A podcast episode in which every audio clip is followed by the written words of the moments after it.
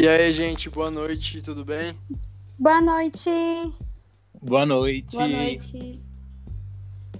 Bom, gente, então, vamos fazer uma breve abertura sobre o entretenimento que a gente tanto Boa. ama, né?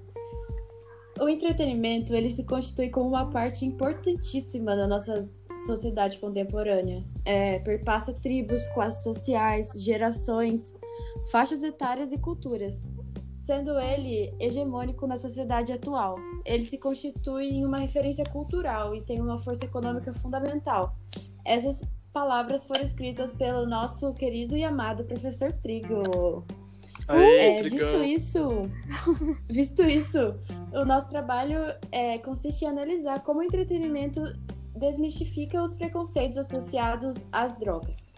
Como ponto focal de análise, a gente sele- selecionou o Netflix, que é uma plataforma gigante online que faz tra- transmissão para os seus assinantes.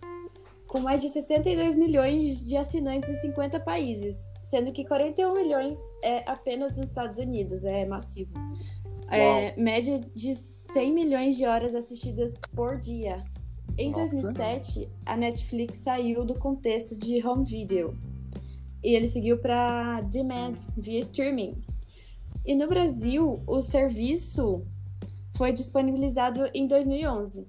Essas palavras foram da Miriam Souza e da Aline Gabriele, lá da Universidade Federal do Rio Grande do Sul, em 2015. E desde 2012, acredito que vocês também saibam disso, alguns conteúdos do serviço trazem, trazem consigo a qualificação de Netflix original, que indica que, é- que é uma produção original da, da empresa. Eu achei isso muito legal. Hoje, nesse formato, existem séries, filmes e do- documentários por meio de aparelhos conectados à, à internet. É, as drogas que a gente vai analisar hoje, então, são o LSD, a maconha, o, M- o MDMA e os cogumelos. E teremos como mediadora minha grande amiga Giovanna Kiss. Olá! Então, bora falar de coisa boa, bora falar de TechPix. Brincadeira, brincadeira. Já que o assunto hoje é entretenimento, desmistificando as drogas em relação à sociedade, pega tudo que você aprendeu na escola, no ProErd e guarda tudo numa caixinha, que agora é momento de se permitir conhecer um outro lado das drogas. E para isso, a gente vai começar com LSD, uma droga mundialmente conhecida no mundo dos psicodélicos. E para falar sobre isso, nós temos o nosso especial amado e nosso amigo Lex. Seja bem-vindo, Lex. Qual o conteúdo que você Aê! escolheu? Conta pra gente qual é o conteúdo que você escolheu que aborda o LSD. Conta um pouquinho para os nossos ouvintes sobre esse universo. Beleza, olá, boa noite, gente. Boa noite. então, Boa noite. eu, eu escolhi uma maior, via é, maior viagem, né? Uma aventura psicodélica, que é do diretor Donick Cary. E é uma série original da Netflix e ela é desse ano, saiu bem recentemente. É, igual você falou, Gi. é, o que a gente vai tratar aqui é pega tudo que você. é, tudo que você conhece, né? Sobre drogas que aprendeu na escola no ProErd e Joga num balde. joga no balde. Escuta depois. tudo que, aprendeu, você aprendeu pro Erd. E essa série desmistifica isso. É, ela, fala, ela retrata bem dessa forma. Que é, o LSD na- nada mais é do que o a dieta, dietilmida de Meu Deus, só o Drauzio Varela que consegue falar esse nome sem gaguejar. É, Gi, coloca o Drauzio aí. bem Traz difícil- uma fonoaudióloga. bem difícil falar. É, e ela é fabricada em laboratório, né? E ela é bastante semelhante a um fungo, que tem um nome bem esquisitinho, que é Claviceps- Exótico. Oi? Bem exótico. Sim, bem isso. Claviceps purpúrea. É, então, o, o LSD ele é um alucinógeno e, e todo alucinógeno ele é capaz de alterar a percepção daquela pessoa que faz uso. E, e essa alteração ela faz com que o usuário seja capaz de ver, sentir e, e ouvir coisas que não são reais. Então, o, o documentário, ele vem com uma... Ele usa uma narrativa, né? Com traços de humor para investigar os alucinógenos, os prós, os contras, o porquê que as pessoas usam, a história e a ciência por trás deles. E, e para isso, é, o que eu achei muito legal é que tem pessoas são foi, foram feitos com artistas é, de cinema, é, do humor e, e todos eles para deixar uma coisa cômica, mais cômica. Trazer uma leveza, na verdade, né? Não cômica, mas trazer uma leveza na forma de apresentar isso. É, e aí, para ajudar esses, é, é, esses artistas, né, na verdade, por exemplo, eu poderia citar o Adam Scott, a Carrie Fisher, é... Nossa, Alex, eu rachei. Eu dei muita risada com a É. Carrie Fisher falando da viagem que ela teve no Central Park. Nossa, sim, ela teve uma viagem com uma. Como chama aqueles frutinhos que tem nos pinheiros? É, Era uma castanha, tipo aquela Isso. noz do esquilinho. Os pinhos? Isso, É, isso, a nós do, do esquilinho do, da Era do Gelo. Era do gelo. Ai, que legal! Eu E aí muito. E, e ele começa a dançar, a falar com ela, e ela no Central Park deitada na grama, tipo, tava muito louca. Nossa, eu achei muito interessante quando comentam que tinha usado LSD e foi fazer o parto de uma vaca.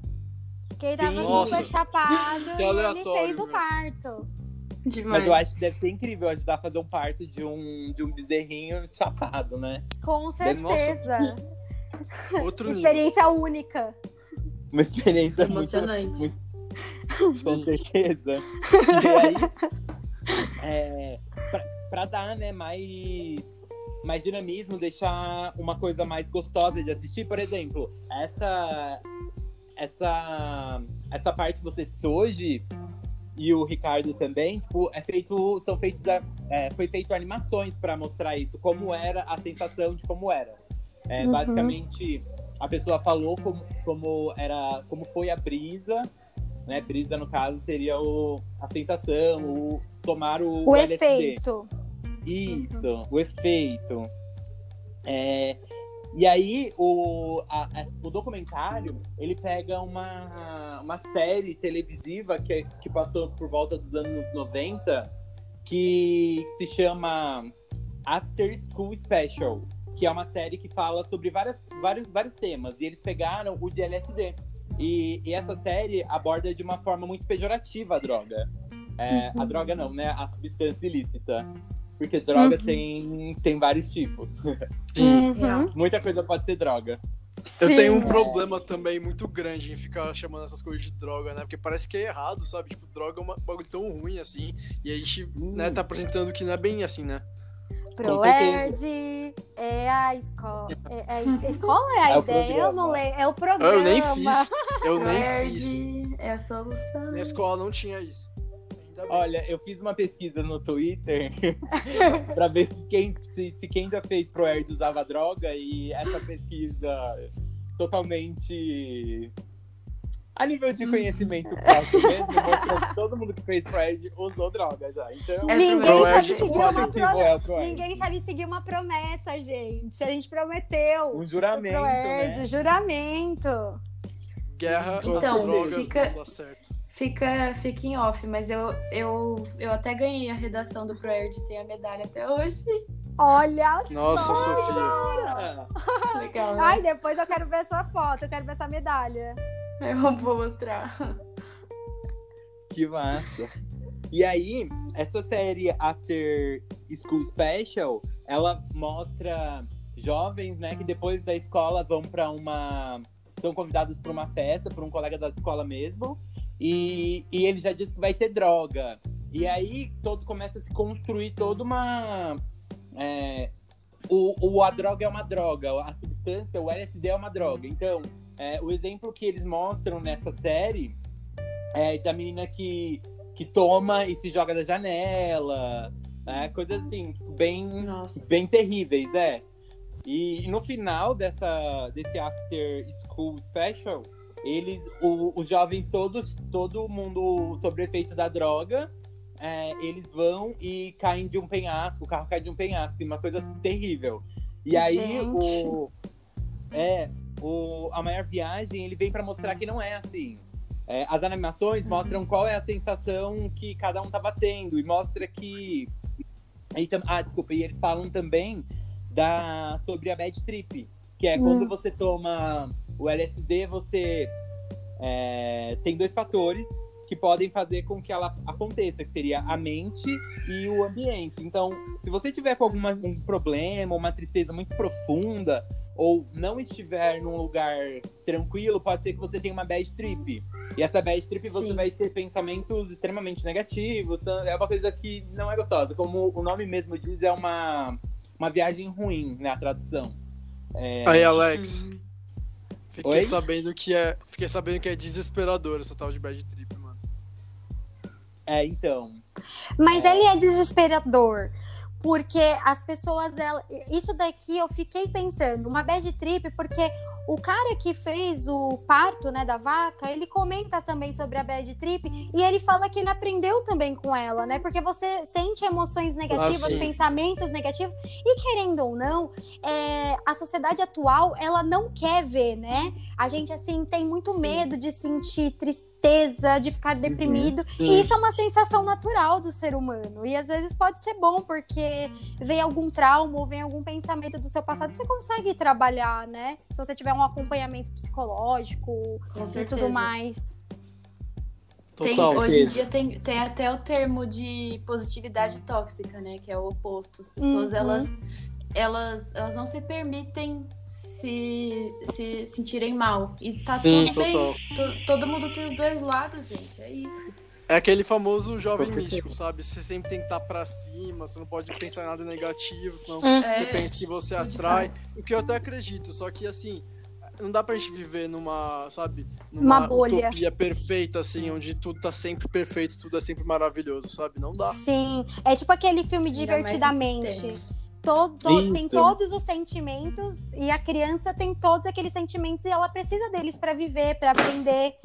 E, e é assim, né? Querendo ou não, se a gente vê a bad trip também como algo pra ensinar, acho que a gente pode também desmistificar esse nome, essa nomenclatura.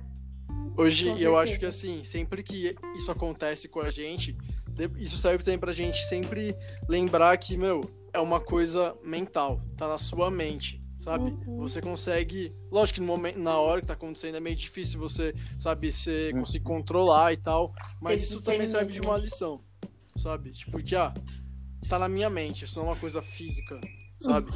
Sim. Sim, com certeza. E o, o documentário, ele no momento da Bad Trip, ele até fala muito isso, né? De, olha, é, você tem que entender que você que tá no comando ali, que isso é só uma. não é a realidade. E aí você pode trabalhar isso futuramente.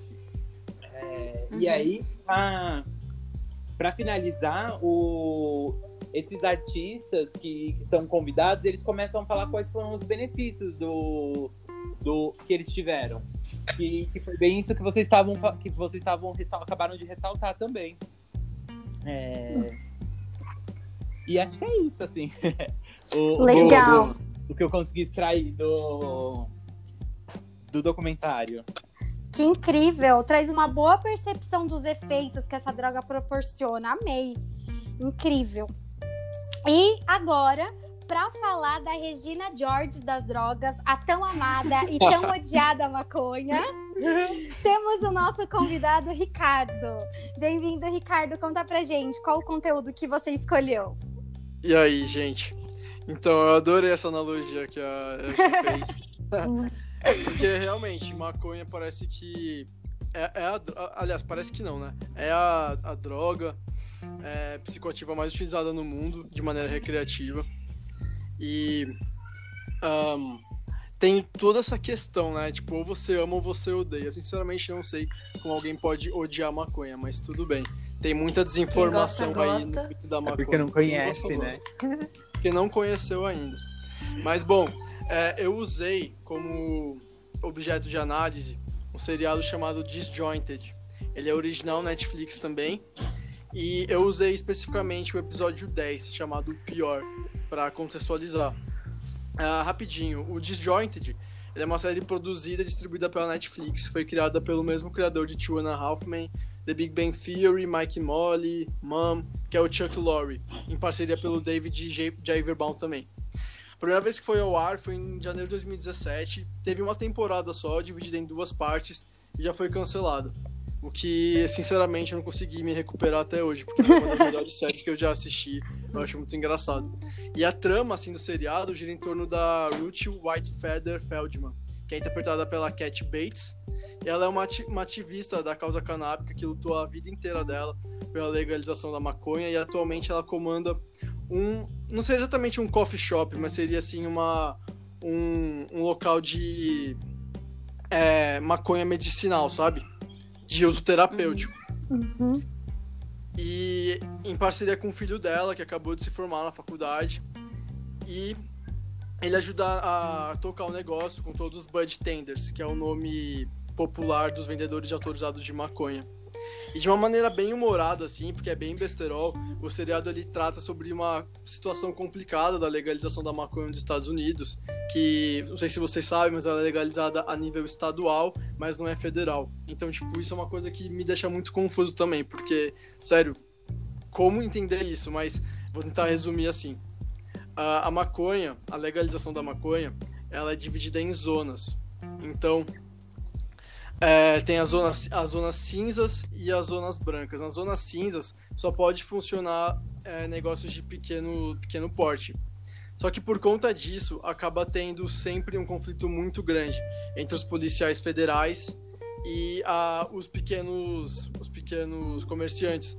Porque é relatado muitos casos de tipo, sei lá, com base em uma denúncia que tem uma averiguação duvidosa, eles podem entrar no seu estabelecimento, aprender todo o seu produto e até dar voz de prisão para os trabalhadores. E, tipo, isso é muito complicado, Nossa. sabe? Então, basicamente, eles continuam sendo ilegais, né? Então, assim, do jeito que a gente tá falando, parece que é, né? Mas não é. É completamente legalizado por estado. Mas a nível federal não é. Entendi. Então, então a nível federal, eu... eles são ilegais. Sim. Então, isso é mais ou menos, gente, por exemplo. Irônico. É, você, e muito irônico, você pode vender a sua, a sua maconha, você tem que ter, claro, ter várias licenças, né, e tá apto a isso. Só que pelo simples fato de você ter uma suspeita de que está acontecendo alguma atividade ilícita, por exemplo, utilizar, vai, por exemplo, você recebe uma acusação de que estão utilizando maconha do lado de fora da loja ou dentro da loja, porque é, diferente dos coffee shops, você não pode consumir logo dentro do estabelecimento nos Estados Unidos, sabe? Hum. Então, se eles recebem um tipo de denúncia assim, eles já têm o aval, eles já podem entrar dentro dos negócios e realmente fazer tudo isso de apreensão e de voz de prisão.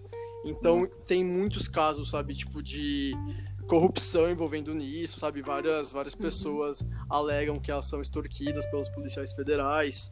É uma coisa bem complicada mesmo, sabe? Uhum, entendi. O que eu gostei Bom, muito desse episódio é que dessa série que cada episódio ela retrata sobre um tipo de maconha, né? Sim, sim. Porque como é uma coisa, como é o tipo trata sobre a maconha medicinal, então, a Ruth, né, que é interpretada pela Cat Bates, ela é uma especialista do assunto. Então, ela não vai, sabe, simplesmente só, sabe, incentivar o uso, uso recreativo. O principal objetivo do negócio dela é realmente usar a cannabis como uma maneira de cura, como um, um transmissor de cura e de bem-estar. Então, sempre que chega uma pessoa na loja, ela fala: Olha, qual que é a sua patologia? O que você está sentindo? Vou te indicar o, o tipo mais específico, sabe? E um outro tema que é abordado nesse episódio, nesse último episódio, é em, é em, relação a essa suposta eficácia né, das guerras drogas, que a gente vê que tem muito peso, tanto no Brasil quanto nos Estados Unidos. E se realmente é uma coisa eficaz, sabe? E a gente pode até fazer um, um ligamento aqui com o ProErd, que né, não deixa de ser uma ferramenta sobre essa guerra às drogas.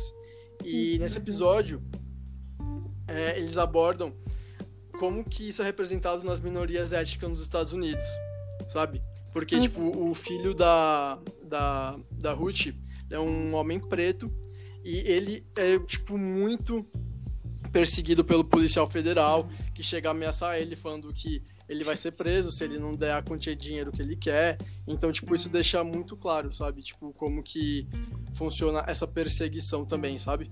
Sim. É um, é um tabu, né? Querendo ou não, ainda. É, é a Regina George, né? Você não sabe se você ama, se você odeia. Dua, dois mundos opostos guerreando. É muito louco. Essa série ela Totalmente. mostra bem, acho interessante. Uma coisa assim que eu vejo é que se fosse assim, trazendo aqui para o nosso país, né? Se a maconha fosse legalizada aqui, isso isso di- diminuiria muito o tráfico. Então, as, as pessoas que menos querem que, que, que seja le- legalizada são os traficantes. Porque eles ganham em, em cima disso mesmo. Verdade. E é muito irônico, né? Sim. E muitos desses traficantes são pessoas que estão, tipo, nos mais altos escalões da sociedade, colarinho branco, Exato. sabe? Com certeza. E eu acho muito legal também da série é que todo mundo acha que tem uma, ma- a maioria, né? Não todo mundo, mas uma grande parte da sociedade acredita que a maconha ela é única. E não, ela tem muitas vertentes. Cada público utiliza um tipo de maconha. Tem maconha que é para para cozinha, tem maconha que é para ansiedade. Tem Depressão, vários tipos de efeitos, câncer. né? Ela é Vários tipo, tipos de CBD. patologias. Uhum. Ela Sim, é tipo. Não sei se vocês já assistiram aquele Três Amigas e um Jeans Viajante. Não, não Tipo, serve pra. Hum, É um jeans que cabe em diversos tipos de corpo, né? Hum, Então, a droga a maconha, ela serve para diversos tipos de pessoas, porque ela tem diversas vertentes, né? Então, diversos efeitos diferentes para cada pessoa e, e situação. Muito bacana. E eu acho que você, você mora num país, por exemplo, o Brasil, onde a gente não tem, sabe, é, nenhuma previsão de um futuro próximo de ter esse mesmo nível de legalização que tem nos Estados Unidos. Tipo, você fica muito vulnerável a usar um tipo geral de maconha, né, o prensado que todo mundo fuma, é o mais comum, e que, sério, pode ser uma coisa que seja boa pra mim, mas pode ser ruim pra você, pode ser, sabe, mais ou menos pra Sofia. Tem, sabe, Uhum. é muito ruim isso.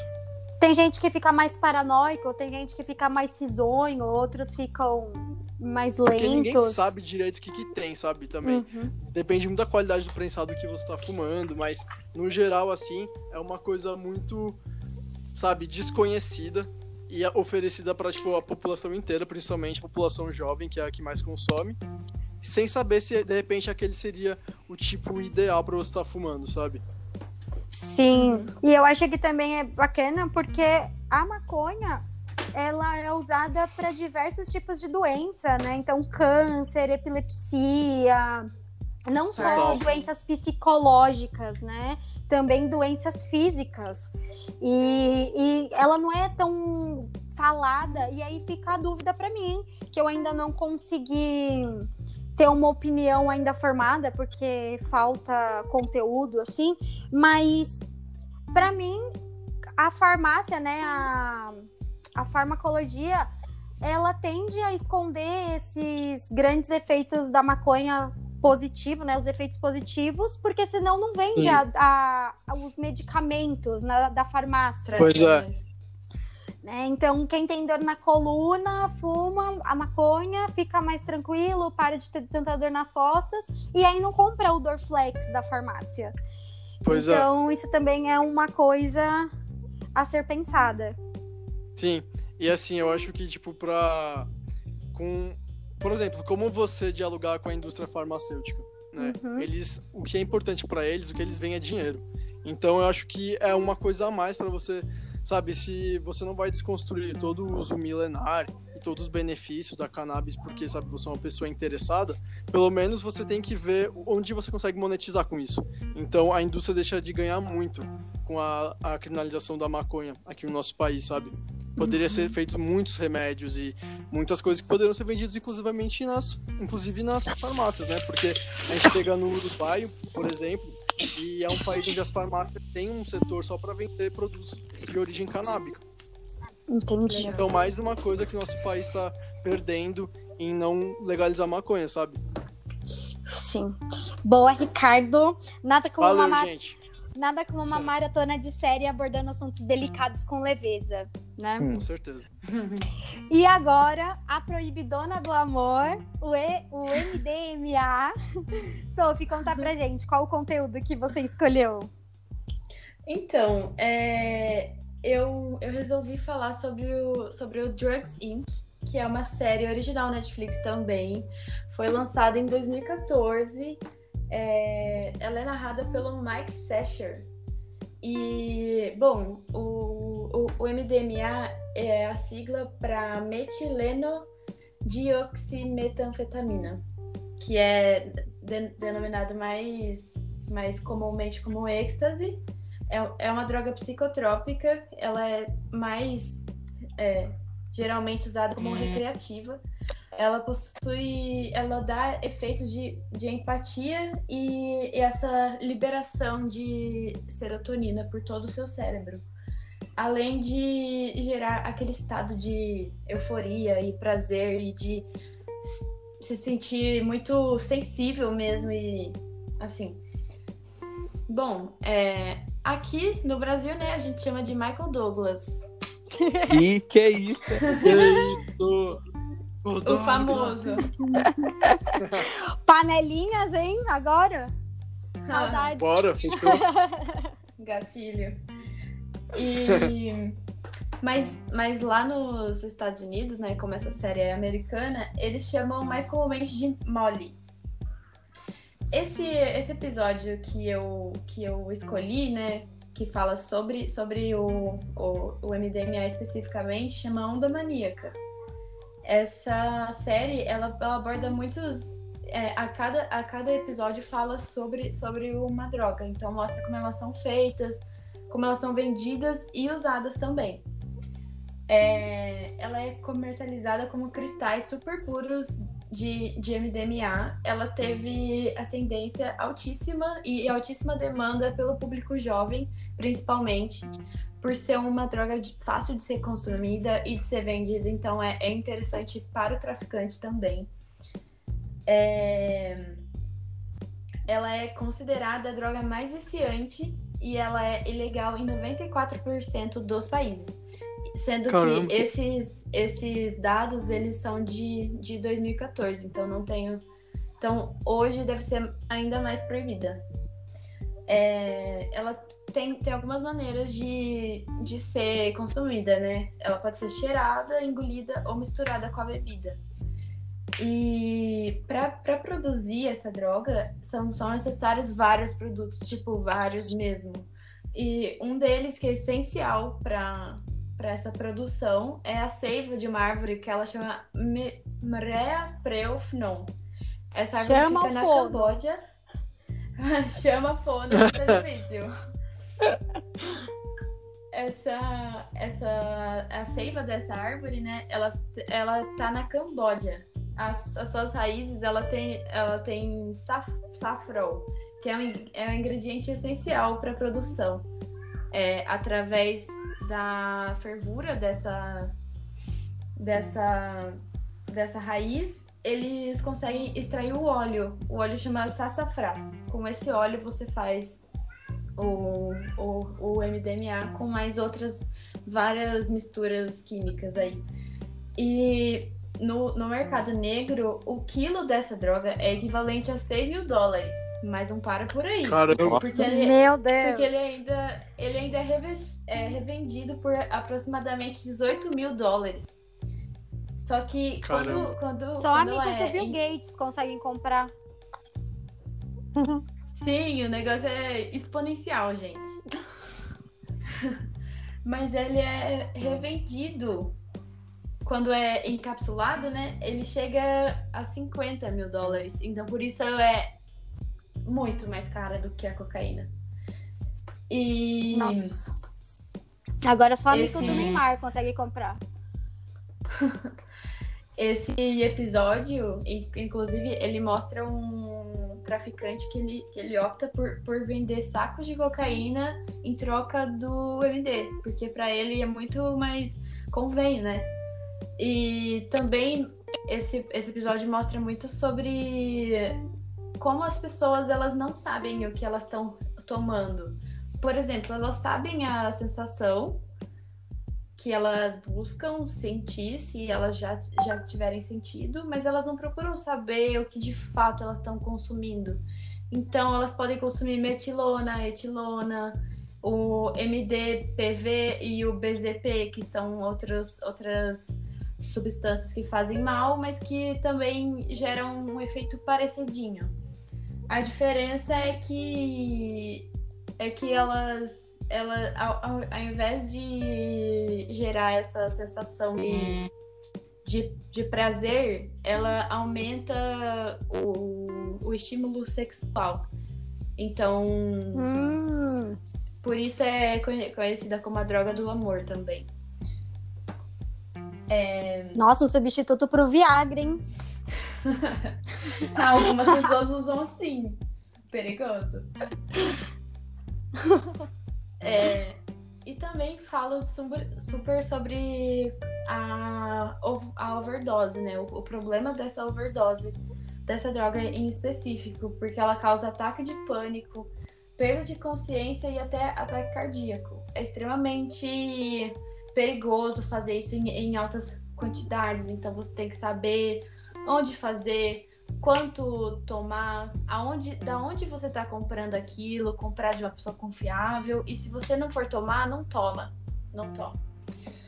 É, o que antes era conhecido como, como puro MDMA, atualmente é um coquetel de, dessas substâncias químicas mais, mais baratas. Então, pode-se dizer que é muito raro, raro mesmo, você encontrar um, um MDMA puro. Bom, no geral, o que eu achei desse episódio em específico é que apresenta diversos assuntos relevantes acerca desse tema, como a redução de danos em relação a saber o que está tomando, né? A quantidade adequada, suas precauções. Importante. Como você. Sim. E o, o, o enorme mercado que está por trás dessa droga. É, assim, a gente olha aquele saquinho ali e pensa gostosinho, mas e tudo, tudo o que tem por trás? Até a seiva da Camboja tá aí, sabe? É muito louco pensar nisso. E sim, o que eu, o que eu senti falta deles abordarem foi, foi a respeito desse pós-droga. O que que acontece quando você depois, tipo, um dia depois que você toma, você se sente muito, extremamente para baixo mesmo. Parece que um caminhão, um trator passou em cima de você. Por que isso? Porque o seu cérebro, ele está literalmente sem serotonina nenhuma. Porque a droga ela faz isso, ela libera toda a serotonina do seu cérebro. Então, no dia seguinte, o que você tem que fazer? É fazer exercício, porque isso libera mais, mais endorfina, mais dopamina. É, comer chocolate amargo, tomar suquinho de laranja para não ficar com rebordose. Ô, Sofia, que eu acho que é tipo Oi. a última coisa que as pessoas devem fazer, né, meu? O quê? Tipo, você tá uma depressão pós-rolê, tipo, vou fazer umas pressões aqui pra tirar também. Então, ninguém faz isso, mas deu certo. Pós-ressaca. Escute a voz aqui da sábia. É, como que é que fala? Do Drauzio Varela. Ela vai ser a substituta do Drauzio Varela, gente. E não terminei, tá, gente? Ainda falta uma parte. Manda. Olha só. É, além dessa, dessa, dessa série aí, Drugs Inc., eu também vi, vi um episódio da Goop Lab, que é é uma série também original da, da Netflix, né? E eles têm como foco principal o, o uso de, de cogumelos de maneira terapêutica. Então, para superar traumas e tudo isso. E teve um, um, estudo de caso que eles fizeram com, com o uso do, do, do MDMA. Eles mostram um, um homem que ele serviu o exército, ele chama John, tem 42 anos, ele serviu o exército no Iraque por 12 meses e ele estava em um banheiro químico quando, quando, quando uma bomba explodiu lá dentro. Então, assim, ele sobreviveu porque era para ele sobreviver mesmo. Ah, e E aí depois, depois disso, quando, quando ele voltou para casa dele, né, para os Estados Unidos, ele teve o TEPT, que é o transtorno de estresse pós-traumático. E ele tentou suicídio cinco vezes. É, ele, ele até ia em, em terapeutas, né? Mas ele não conseguia falar sobre, porque ele sentia muita ansiedade, ele se sentia mal, porque ele lembrava de, de tudo isso. E e ele não conseguia re realmente falar sobre isso. Até que até que ele fez essa terapia com, com o uso de IMD e ele conseguiu sim é, falar so, sobre isso abertamente. Ele conseguiu pensar tanto, tanto com, a, com, a, com a razão quanto com a emoção. E, e agora, hoje em dia, ele está vivo graças a essa terapia aí, que deu essa abertura para ele. E por quê? Porque a, o, MD, ele faz, ele, ele silencia a nossa amígdala, que é o que dá a resposta ao medo. Então, com isso, ele conseguiu seguir a vida aí.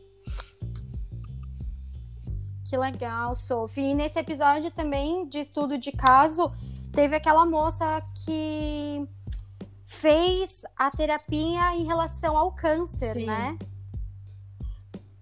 Que eu achei muito interessante que foi relacionado. A primeira abordagem do estudo foi sobre psicolocibina, uhum. que é para ansiedade causada pelo câncer, né? Esse medo constante da doença voltar. E ela é uma mulher já idosa, né? Com 72 anos e falou que a vida dela foi transformada com esse estudo. Então, muito interessante os efeitos do MDMA. Sim, realmente.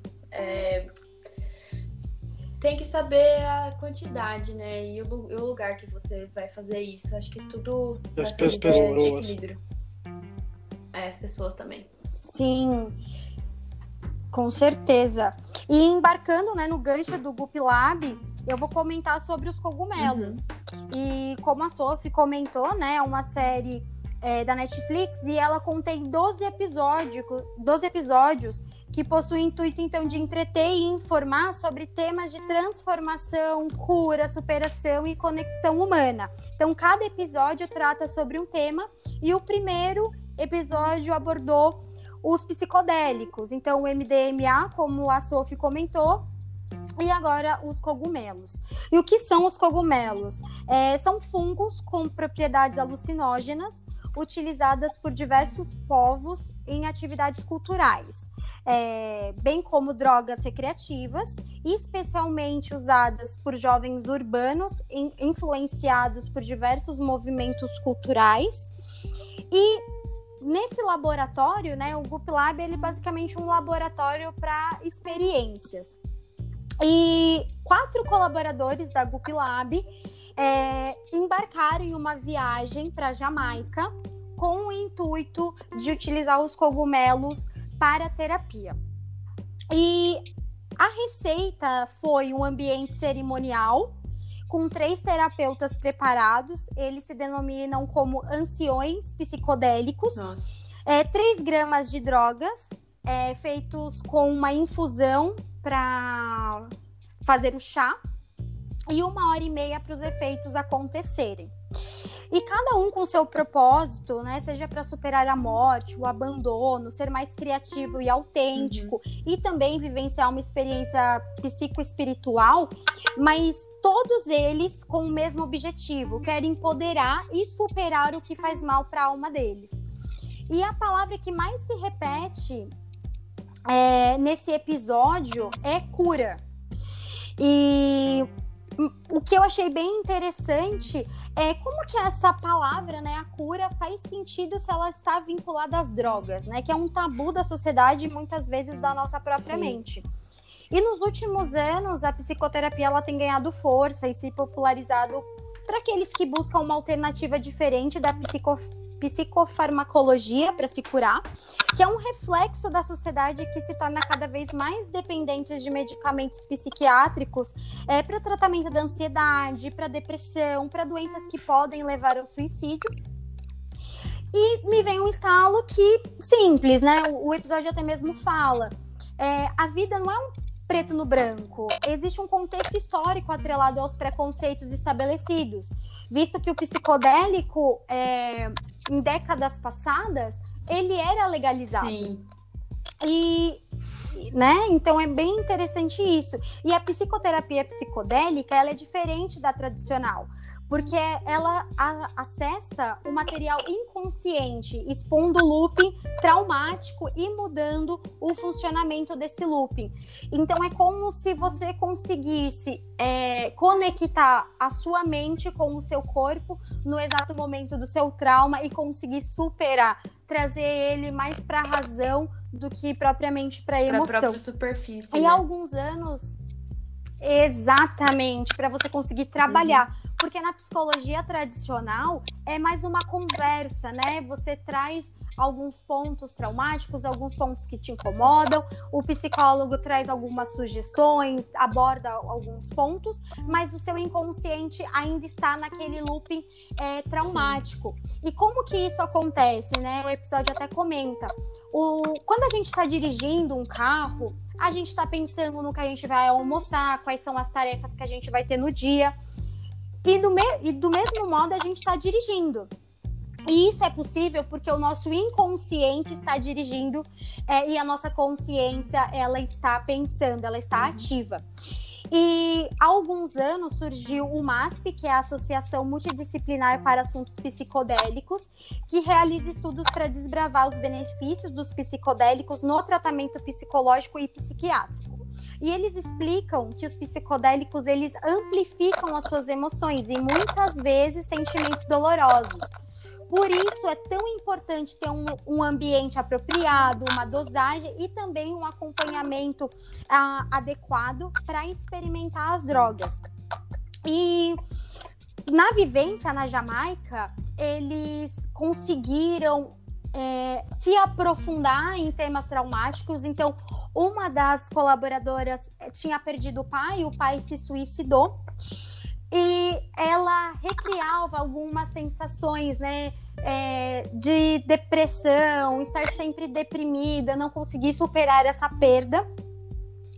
E né, usando esse cogumelo, né, naquele momento terapêutico, no ambiente cerimonial, como eles chamavam, ela conseguiu é, é, se conectar com aquela situação, com aquele looping traumático. Então é bem interessante como esses cogumelos podem realmente potencializar uma terapia. E não só como uma experiência única, os cogumelos também podem ser usados em microdoses. Uhum. Que é uma tendência também para curar os transtornos psicológicos. Eles trazem uma uma personagem, né, da série, na verdade uma pessoa, né, que retrata o, o seu dia a dia, que é a Naima, ela tem 31 anos e ela utiliza essas microdoses há seis anos. E ela compartilha que antes ela sofria de muita ansiedade, muita depressão e ela tinha tendências suicidas. E com o passar do tempo, enquanto ela usou as microdoses, a vida dela se transformou. E nesse episódio também é, as pessoas falam muito sobre transformação a, depois que elas tomam, vivenciam isso, elas se transformam. Então, isso também é muito interessante. E o que eu trouxe também para pontuar são as frases ditas durante e após a experiência, que é muito impactante. Um deles falou: As minhas lágrimas viraram risos. Então você tem o tempo da sofrência, né? Você tem o tempo aí do sertanejo meloso batendo na sua cabeça, que te faz chorar, aquela sofrência, mas depois você traz o riso, como se fosse aí uma cura. Além disso, também teve Eu Sinto a Energia do Meu Pai. Meu pai não aprovaria eu estar fazendo isso. Então, mesmo você é, uma mulher adulta, né? Uma mulher aí que é independente, que paga as suas contas. O pai nem está mais vivo, mas essa, essas, como eu vou dizer, essa pressão, né, que a gente tem contra as drogas, ela também está pautada no nosso inconsciente. Então, mesmo ela drogada ali, ela pensava nisso. Mas em seguida ela já falou: eu sinto uma libertação física da desaprovação. Então ela mergulha na experiência. Muito legal. E também falaram assim, muito interessante. E, pare... e aí outra pessoa falou: parece que eu fiz cinco anos de terapia em cinco horas. Então, muitas dos nossos traumas estão no nosso inconsciente, não no nosso consciente, o que é Eu achei- impressionante. Sim. E Hoje. agora, Não, o que eu tinha Diga, achado super Ricardo. interessante que o, aquele rapaz que a Sofia tinha mencionado que tentou se matar cinco vezes, que ele tinha mencionado mesmo que, tipo, pra ele a terapia foi muito mais ah, aproveitada quando ele tava sob a influência do MDMA, porque você tem muita gente que, né, que em terapia você não é 100% honesto com o terapeuta porque você realmente tá é, reprimindo aquilo, sabe? O seu corpo te engana. Ele mesmo falou isso. E com essa ajuda do MDMA, você não tem que ficar batalhando contra o seu corpo, sabe? Você realmente vai acessar o seu subconsciente e eu acho isso muito incrível, dá até vontade. Sim, Hum. olha, quando eu vi a série, eu vi o pessoal na Jamaica, naquele paraíso, e conseguindo se curar, né? Se Como transformar, gente, eu queria estar lá. Da Gu. Eu queria ser uma colaboradora da Gup Lab. Bom, e como pontos, né, sobre o episódio, eu achei muito interessante essa abordagem é, com conteúdo de uma associação que realmente estuda, trazer esses estudos baseados em psicodélicos, mostrar é, na realidade como que funciona. E eles pautam é, muito forte que se você usar essa droga como entretenimento, você não vai conseguir é, ter esse, esse efeito de cura e transformação. Ele não vai ser a mesma coisa se você usar dessa maneira correta e com um acompanhamento terapêutico. Então, isso é bem interessante. É, agora, um ponto é: eles não trazem os efeitos, é, digamos assim, da ressaca do cogumelo. Então, eu sinto que faltou esse é contexto de redução de danos, de saber quais são as consequências no corpo que você vai ter, né, na mente, com esse cogumelo. Mas, é, em contexto geral, ele é um episódio muito interessante, muito informativo e que você tenha vontade aí de mergulhar, principalmente se você se sente, se você tem um reflexo, né? Se você consegue aí ter empatia com algum daqueles personagens do episódio. Então, se você tem, já teve depressão, se você já tentou se suicidar, eu acho que vai ser muito fácil você, tipo, abraçar a causa e também Se querer identificar, né? se identificar isso, Sofia, essa palavra que eu estava buscando. Bom, no mais, acredito que é isso. E agora eu queria saber de vocês. O que, que vocês acham? Desmistificou? Vocês acham que esse conteúdo Netflix ajuda a trazer uma nova visão, um novo olhar para as drogas? Desmistificou o que vocês pensavam? Como que foi? Olha, pra mim foi demais mesmo. Com certeza, é, eu aprendi muito fazendo essas, essas análises, essas análises, é, escutando vocês. Acho que foi muito é, importante mesmo, porque são coisas que, que a gente não, não acha se a gente não pesquisar, né? Não, não, é, não é um tema, não é um tema Uhum. falado. Tipo, a gente não é. A gente não é. Como eu posso dizer? Estimulados a falar sobre isso. Verdade. E pela, Uhum. pela, pela É um tabu, né? Sim, e é muito bom a gente, a gente falar para a gente poder compartilhar as nossas experiências e também saber de fato como, como se usa isso e como faz. Boa. Com certeza. E você, Ricardo, o que, que você achou? que, sério, eu aprendi bastante coisa com esses documentários. Eu aprendi também, assim, muito com a conversa que a gente teve agora. Eu acredito que, eu não sei se, chegou a desmistificar. Para mim, com certeza. Mas eu acho que é uma ótima ferramenta para desmistificar e é muito importante ter a Netflix como uma gigante do mainstream, sabe, prestando esse serviço mesmo para a sociedade, porque às vezes o que a gente foi, o que foi colocado na nossa cabeça uma vida inteira, o que foi construído, pode ser desconstruído facilmente por meio dessas ferramentas. É. Uhum, com certeza. E você, Lex, o que, que, você achou? Sim, é, é, eu gostei bastante, porque a, a gente é educado para para odiar, né? O que a gente é educado de que é, a gente foi educado para que a gente veja o, o, o, ilícito como uma coisa ruim, que vai trazer consequências terríveis para sua vida. Só que é, o que a gente não encontrava com tanta facilidade, né? Como a Sofia mesmo falou, é, é, é são é uma forma de encontrar isso mais, mais facilmente, porque é, na escola, com o ProErd, a gente é educado aqui, droga não, não quero saber, não quero.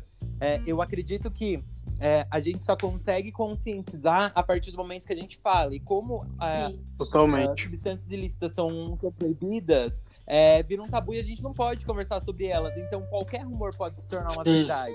E, uhum. e é necessário também, né, que se estude muito mais sobre, sobre essas substâncias ilícitas. Só que, em contrapartida, por ser algo ilegal, é muito mais difícil. Precisa de muita autorização para conseguir é, pesquisar sobre, sobre as substâncias e até que ponto é interessante é, é essas pesquisas, é, dado o ponto que vai ser extremamente muito trabalhoso. Se der qualquer problema, você é responsabilizado por uhum. isso. Uhum. então, eu acredito que uhum é, colocar, uh, utilizar o, o, a droga como entretenimento, mas para ensinar o, e mostrar o quão os, os, benefícios que, eles, que, que essas substâncias podem ter é muito importante.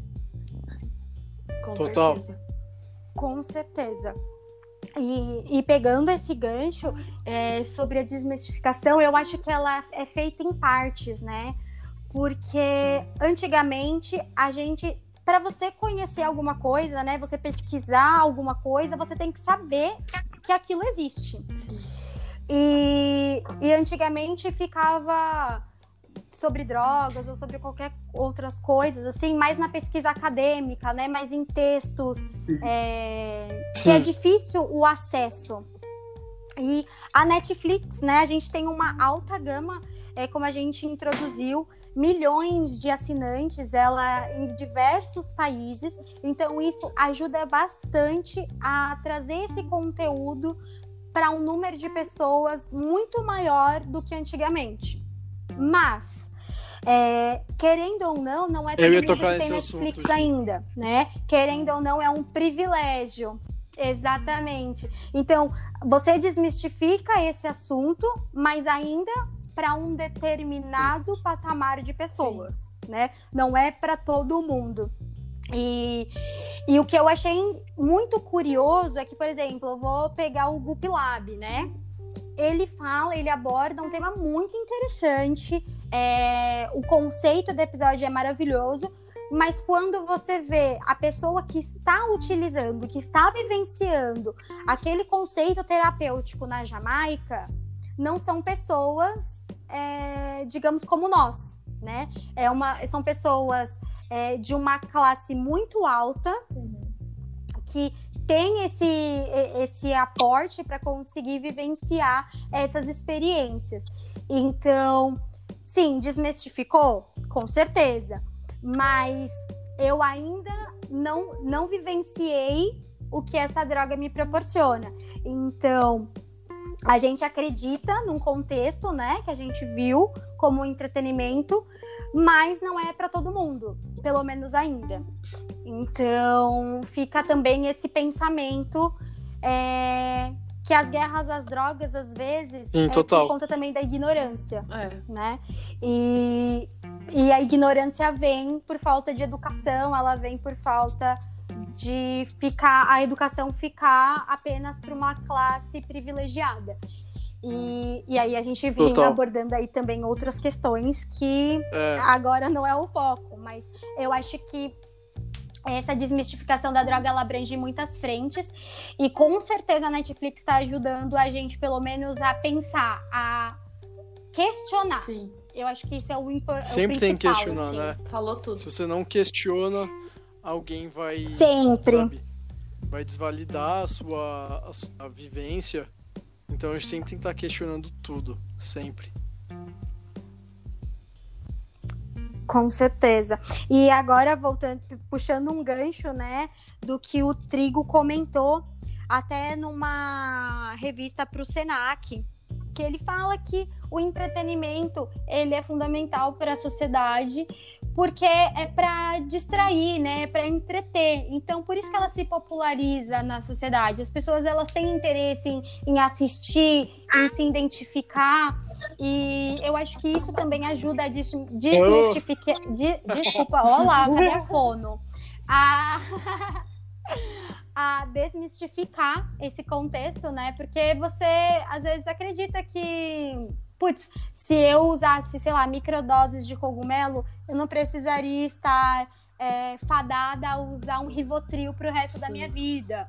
Ou eu conseguiria, né, sair daquele, daquela sensação de alerta que o transtorno pós-traumático faz você vivenciar todos os dias, né, sem relaxar. Então acho Total. que é muito interessante. Bom, mais algum ponto que vocês queiram Olha, tratar? Eu só queria comentar, Gi, que assim, assinar embaixo tudo isso que você acabou de falar. E que também comentar que é, rola uma certa glamoura, glamouralização das drogas. Olha a fono aqui também pra mim. Por parte da grande mídia, sabe? Porque o jovem, a tá todo sobre um contexto terapêutico. Mas o jovem enxerga na droga, na maconha, na LSD, no cogumelo, no MDMA, um, um certo tipo de hype, sabe? Porque a gente vê isso muito vindo lá de cima. Quando eu falo lá de cima, é vindo dos grandes influenciadores, dos grandes artistas, sabe? Então eu acho que é um ponto também bom de se Uhum. observar. Com certeza. E outro que eu também acho que é interessante é a gente olha para alguém que usa uma droga e fala, nossa, que drogado, né? As pessoas já tendem a julgar. E isso faz com que as pessoas não tenham, às vezes, muita coragem de, de con- conversar, de falar a verdade. E isso também acho que tem que ser um ponto Total. para ser desmistificado. Que Sim. não é porque você usa droga que você é um drogado, né? Com certeza. Então acho, que, é sim, isso, pô, né, já gente? chegou no fim. Ó, tão bom. Já chegou no fim. Vamos já embarcar num próximo episódio falando de entretenimento de outros Foi muito bom, assuntos gente. que eu Sim. gostei Eu Eu muito. também, gente. É, e eu queria agradecer também ao professor Trigo por essa oportunidade, por deixar a gente ser criativo e trazer esse tema de uma forma tão leve e descontraída. E queria agradecer vocês por esses conteúdos tão Valeu. incríveis. Ai, obrigada a Obrigado. vocês. Foi incrível. Foi muito esclarecedor. E estamos aí, né? Esperando o próximo. Gente, é... valeu Isso aí, mesmo, gente. Obrigada. Isso. Obrigado, gente. viu? Tchau, tchau. Beijos. Tchau, tchau.